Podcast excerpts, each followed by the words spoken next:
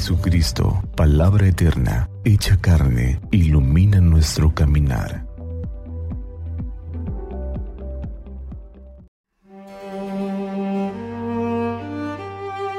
Martes 19 de octubre, semana 29 del tiempo ordinario. Del Santo Evangelio, según San Lucas, capítulo 12, versículos 35 al 38. En aquel tiempo Jesús dijo a sus discípulos, Estén listos con la túnica puesta y las lámparas encendidas. Sean semejantes a los criados que están esperando a que su Señor regrese de la boda para abrirle en cuanto llegue y toque.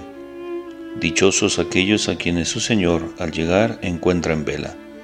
Yo les aseguro que se recogerá la túnica, los hará sentar a la mesa y él mismo les servirá. Y si llega a medianoche o a la madrugada y los encuentra en vela, dichosos ellos. Palabra del Señor. Gloria a ti, Señor Jesús. Saludos en Cristo nuestro Señor.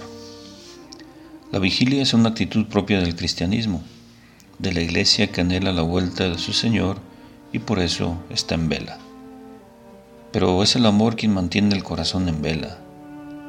El aguarda al Señor no puede originar tensión, angustia, porque de hecho ya poseemos por la fe aquello que esperamos, el encuentro con el Señor.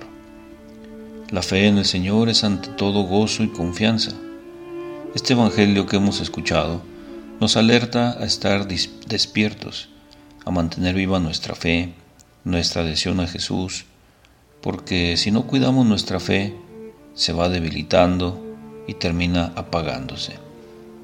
Necesitamos leer frecuentemente el Evangelio, reavivar en nosotros la llama de su amor, su pasión por la verdad y su compasión por los pobres.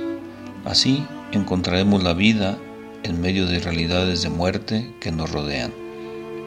Jesús alaba al criado fiel y solícito y le hace Señor al sentarlo con él a la mesa, y él mismo nos servirá y se nos brindará como alimento que da vida.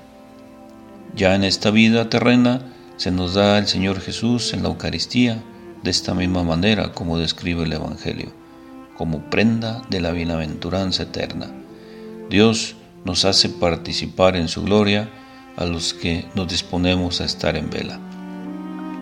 Para que esta palabra resuene en nuestra vida, podemos preguntarnos, ¿qué cosas son las que me alejan de esa actitud de espera, de vigilancia?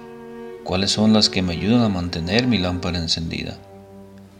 Concédenos, Señor, vivir en vela y expectantes para descubrir tu llegada, que la fe sea la lámpara atizada por el amor que descubra el misterio de tus repetidas presencias en tu palabra, en tu Eucaristía, en tu iglesia, en el rostro del hermano que se acerca a nosotros. Que así sea.